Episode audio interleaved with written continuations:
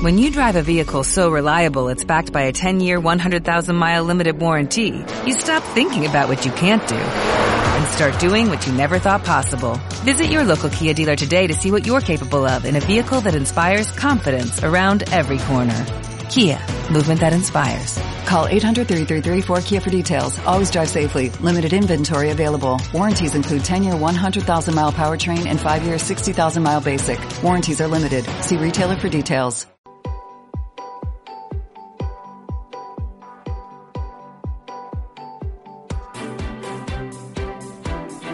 El Foro Fiscal.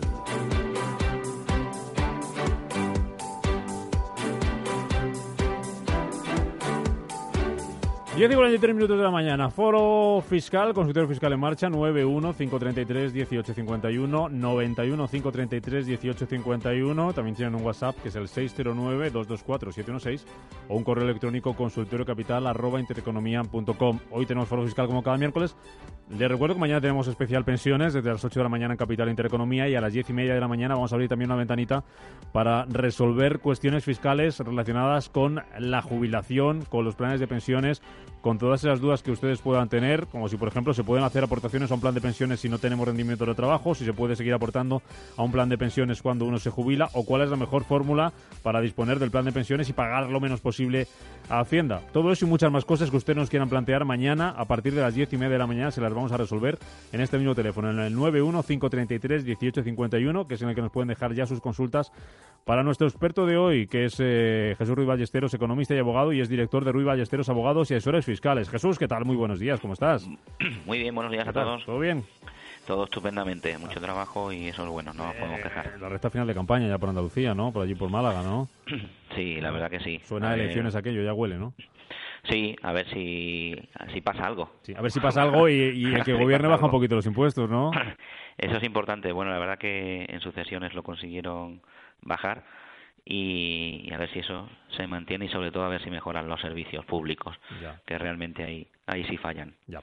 Vamos a hablar precisamente de eso, de, de sucesiones, de donaciones, eh, de herencias. Se producen más de 400.000 herencias en, en España cada año. Y, mm, conocíamos ayer, lo publicaba el diario Expansión, que Madrid va a aprobar la semana que viene una rebaja en el impuesto de sucesiones y donaciones eh, que va a extender los beneficios actuales de las herencias entre padres e hijos también a quienes hereden de hermanos o de tíos. Eh, ¿Qué te parece, Jesús? Hombre, a mí me parece magnífica la medida y a ver si se, se transmite al resto de comunidades autónomas, porque realmente eh, este impuesto, eh, espero que algún día desaparezca. Bueno, casi desaparecer, mm, yo, yo veo bien que exista, pero con unos mínimos muy muy bajos, ¿no? Simplemente a efectos prácticamente informativos, porque sí es verdad que el control eh, es importante mantener el control y para ello hay que hacer las declaraciones, pero vamos, la idea es que en el futuro o la idea mía que yo tendría ideal sería que que bajasen pues a un 1% todo el mundo y, y fuera, ¿no? Algo así. un- Para, para que no se algo- sigan rechazando herencias, entre otras cosas. Efectivamente, la verdad que se rechazan muchas. Yo entiendo que el- la mayor parte de las que se rechazan probablemente no sean de padres a hijos, sino que sean de aquellos que, que no son los, eh, los padres, los que reciben de alguien que no son sus padres, porque el- los grupos en los que nos divide el impuesto de sucesiones, eh, pues es como, como has dicho en la noticia, los hermanos Sí. y los tíos, los primos y demás están fuera de, de los grupos 1 y 2, que son los que tienen las mayores deducciones, ¿no? Entonces, entiendo que la mayor parte de renuncias vienen por eh, hermanos, sobrinos, primos, que no pueden asumir el pago del impuesto ya que no se benefician de esas deducciones que sí se benefician los hijos y que no podrán, o en algunos casos yo he visto vender inmuebles para poder pagar los, los impuestos, incluso esperar a tener un comprador y firmar la herencia, la adjudicación y aceptación de herencia en un protocolo y en el protocolo siguiente vender el inmueble eh, que se había que se había aceptado, ¿no? De la propia herencia, pero esperar hasta que se tenía ese comprador para poder aceptar la herencia, Eh, porque eh, no se podía pagar. Esto, Jesús, lo cobran las comunidades autónomas, este impuesto, y cada una cobra mm, una cosa, lo ¿no? que quiere. Lo que quiere. vale, vale. Sí, sí, la verdad que eh, hay mucha libertad en este impuesto en cuanto a, a, a la legislación. Lo cobran las comunidades autónomas, lo gestionan las comunidades autónomas.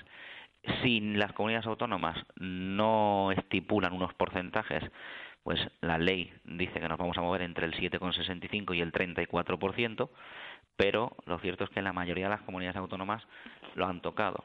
Han aumentado la deducción o no han tocado la deducción y aún han aumentado los porcentajes.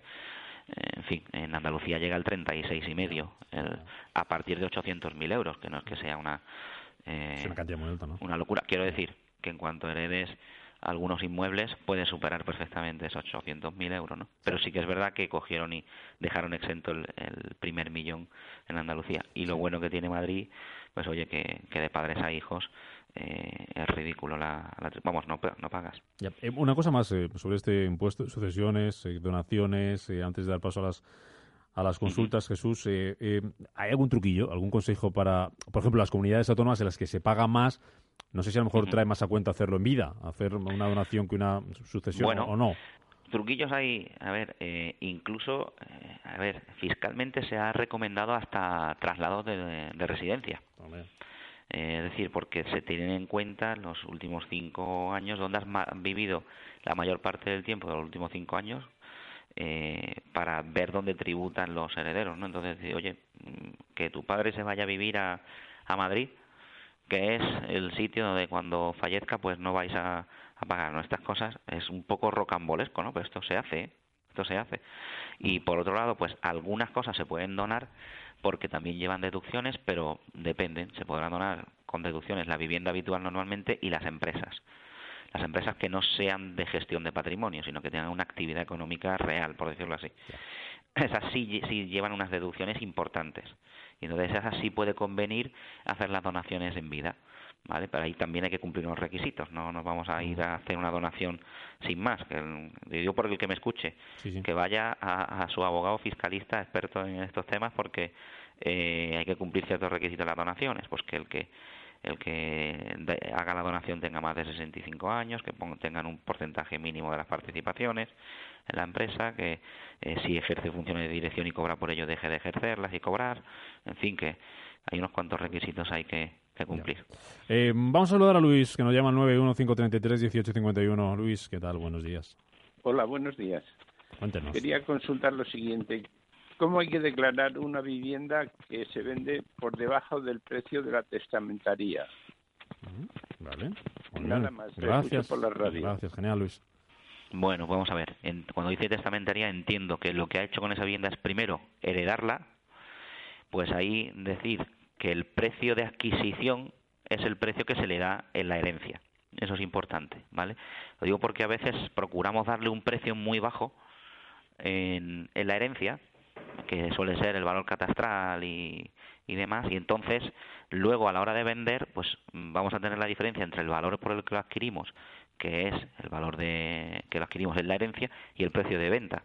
Entonces eh, hay que calcular si vamos a pagar impuestos de sucesiones, pues a lo mejor sí conviene que ese valor sea bajo, pero si no vamos a pagar, a lo mejor conviene que ese valor sea, eh, sea alto, porque puede ser el valor de mercado perfectamente con lo cual eso, habría, eso sería un buen asesoramiento fiscal previo a la adjudicación de aceptación de herencia. Y una vez vendido, pues es la diferencia entre el precio de, de venta y el precio de adquisición. Eso es lo que hay que declarar. Si hay pérdidas, pues hay pérdidas, se declaran pérdidas compensables con los cuatro años siguientes con otras ganancias o pérdidas patrimoniales. Bueno, em, recuerdo teléfono, recuerdo correo, recuerdo WhatsApp y recuerdo también que mañana, diez y media de la mañana, especial eh, pensiones, desde todo el día, desde las ocho de la mañana, en el que a las diez y media vamos a tener esa parte fiscal. Ya están llegando dudas, me comenta nuestra compañera Bárbara, así que las pueden ir dejando ya, vayan cogiendo turno y así se las leeremos primero, en el 609-224-716 o en el correo electrónico consultoriocapital arroba intereconomía.com. Tengo, Jesús, una, fíjate, un correo eh, que nos llega ahora mismo desde María de eh, relacionado con herencias. Dice, estoy casada, no tengo hijos, resido en Valencia quiero dejar mis bienes a mis sobrinos y pregunta, ¿debo nombrar los herederos o se pagan menos impuestos si heredan mis hermanos y estos hacen donación a sus hijos? No sé si tiene algo que ver de manera general o, sería una cosa de Valencia particular. Eh, no, lo, lo, ideal, mm, realmente, a ver, a la hora de liquidar sí habría que ir a ver eh, los tributos en Valencia, pero eh, es mejor hacer testamento siempre en, en todo caso la verdad, es mejor hacer testamento. Entre otras cosas porque alguno de los hermanos puede premorir a sus hijos, eh, a los hijos de los hermanos, ¿no? O alguno de los hijos, o sea, alguno de sus sobrinos puede premorir a sus hermanos. Entonces es mejor hacer, eh, puede que muera antes que, su padre, ¿no? Por, desgracia. Pero eh, eso habría, lo suyo es hacer testamento siempre. Y mm. luego porque a lo mejor, porque si no lo hace, los herederos en ese caso serán los hermanos y tendrían estos que renunciar, hacer una renuncia pura y simple para que asciendan en la línea sucesoria los, eh, los sobrinos de la señora y poder heredar, porque si no tendrían tendríamos que esperar o bien al fallecimiento de los hermanos o bien a que los hermanos quieran, les dé la gana, hacer la donación a sus hijos. Mm. Con lo cual, eh, lo suyo es que haga, haga testamento. Y ahí, como no tiene herederos directos, no tiene herederos universales, puede disponer de su testamento tranquilamente. Mm, mm. Mira, nos pregunta con algo que le va a preocupar mucho a los oyentes de cara a la Navidad, eh, a través de WhatsApp. A la hora de hacer el IVA, Dice, los regalos de empresa que se hacen a los trabajadores, como las cestas de Navidad, ¿se pueden desgravar? A ver, ahí hay, ahí hay mucha tela que cortar, pero eh, si podemos demostrar que son regalos habituales, es decir, que si se hacen todos los años de grabar en la empresa, entiendo, ¿no? Entiendo que el señor, claro, yo entiendo que el señor tendrá una empresa y querrá preguntar si luego a la hora de hacer, será autónomo, entiendo, y a la hora de, de, hacer el IVA si se lo puede desgrabar, porque entiendo que a nivel particular, si a mí si a mí la radio me va a regalar la cesta Navidad, no voy a poder ir a ningún lado de grabármelo esto, ¿no? Se puede desgrabar siempre que en total de los regalos no supere el 1% de la facturación anual de la empresa, de la cifra de negocios de la empresa. Si no nos podemos ir a decir que hemos hecho regalos por el 20% de la facturación y, que, eso es un gasto, efectivamente, por eso ahí hay ese límite. Pero vamos, si facturamos, no sé, medio millón de euros, pues hasta 5.000 euros eh, se pueden dedicar a regalos, ¿no? Que ya son euros, ¿eh? 5.000 euros en regalos. Sí, sí, no está mal. No está mal. Eh, más cosas que nos eh, preguntan. Javier de Sevilla nos deja dos consultas. Eh, nos va a dar tiempo creo que la primera. Dice si se es eh, Javier de Sevilla, no sé si lo he dicho. Dice si se contrata un familiar como trabajador que vive en la misma vivienda que el empleador, Pregunta, ¿es desgravable todos los gastos salariales y de seguridad social de ese trabajador? ¿Se puede pagar esos sueldos en efectivo si sobrepasa los 1.000 o 2.500 euros? Pues eso es más una pregunta de seguridad social y, a un experto en laboral y seguridad social.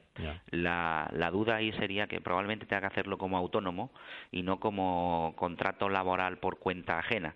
Probablemente tenga que contratarlo como autónomo eh, o tener una relación no laboral sino mercantil. Pero esa es eh, una pregunta más a, aquellos que realizan la contratación. Eh, de empleados. Voy con la segunda pregunta que nos dejó Javier. Dice, si las acciones, fondos de inversión o vivienda están a nombre de uno de los cónyuges y el bien pertenece a la sociedad de gananciales, ¿quién tiene que declarar los rendimientos y la ganancia patrimonial de la venta? ¿Tiene que declararlo ambos cónyuges o, cónyuges o quien conste como titular del bien ¿Puedes repetir? ¿Puedes repetir? Dice, si las acciones, fondos de inversión o vivienda está a nombre de uno de los cónyuges y el bien pertenece a la sociedad de gananciales, ¿quién tiene que declarar los rendimientos y la ganancia patrimonial de la venta? Tiene que declarar los, dos, ambos cónyuges. Claro, porque son, es, la sociedad de gananciales la que, salvo que tengan, es que si es sociedad de gananciales es la sociedad de gananciales. Mm. No es uno solo individual deberían declararlo los dos. En el porcentaje que tengan, si es que tienen distinto porcentaje, y si no, pues en el 50%. Si lo han comprado con bienes gananciales, con, con dinero que ha generado el matrimonio, pues eh, tienen que declararlo los dos. Bueno, pues eh, hasta aquí si te parece, eh, Jesús. Muy bien. Nos citamos para dentro de unas semanas. Veremos a ver si ya hay no sé si programa electoral de gobierno en Andalucía, al menos que hayan hablado y se hayan entendido y, que sea bueno para los impuestos y aquí nos lo explicas, ¿te parece? A ver si tocan ese de sucesiones para toda España, que es lo ideal, y no nos hagan diferentes. Que lo toquen para bien. Efectivamente, que lo igualen por abajo, que lo igualen por abajo. no sé que se pongan a tocar los políticos y lo, igualen mal. Jesús Ruiz Ballesteros, economista, abogado, director de Ruiz Ballesteros, abogados y asesores fiscales. Gracias como siempre, hasta otra. Adiós. Gracias a vosotros, un abrazo.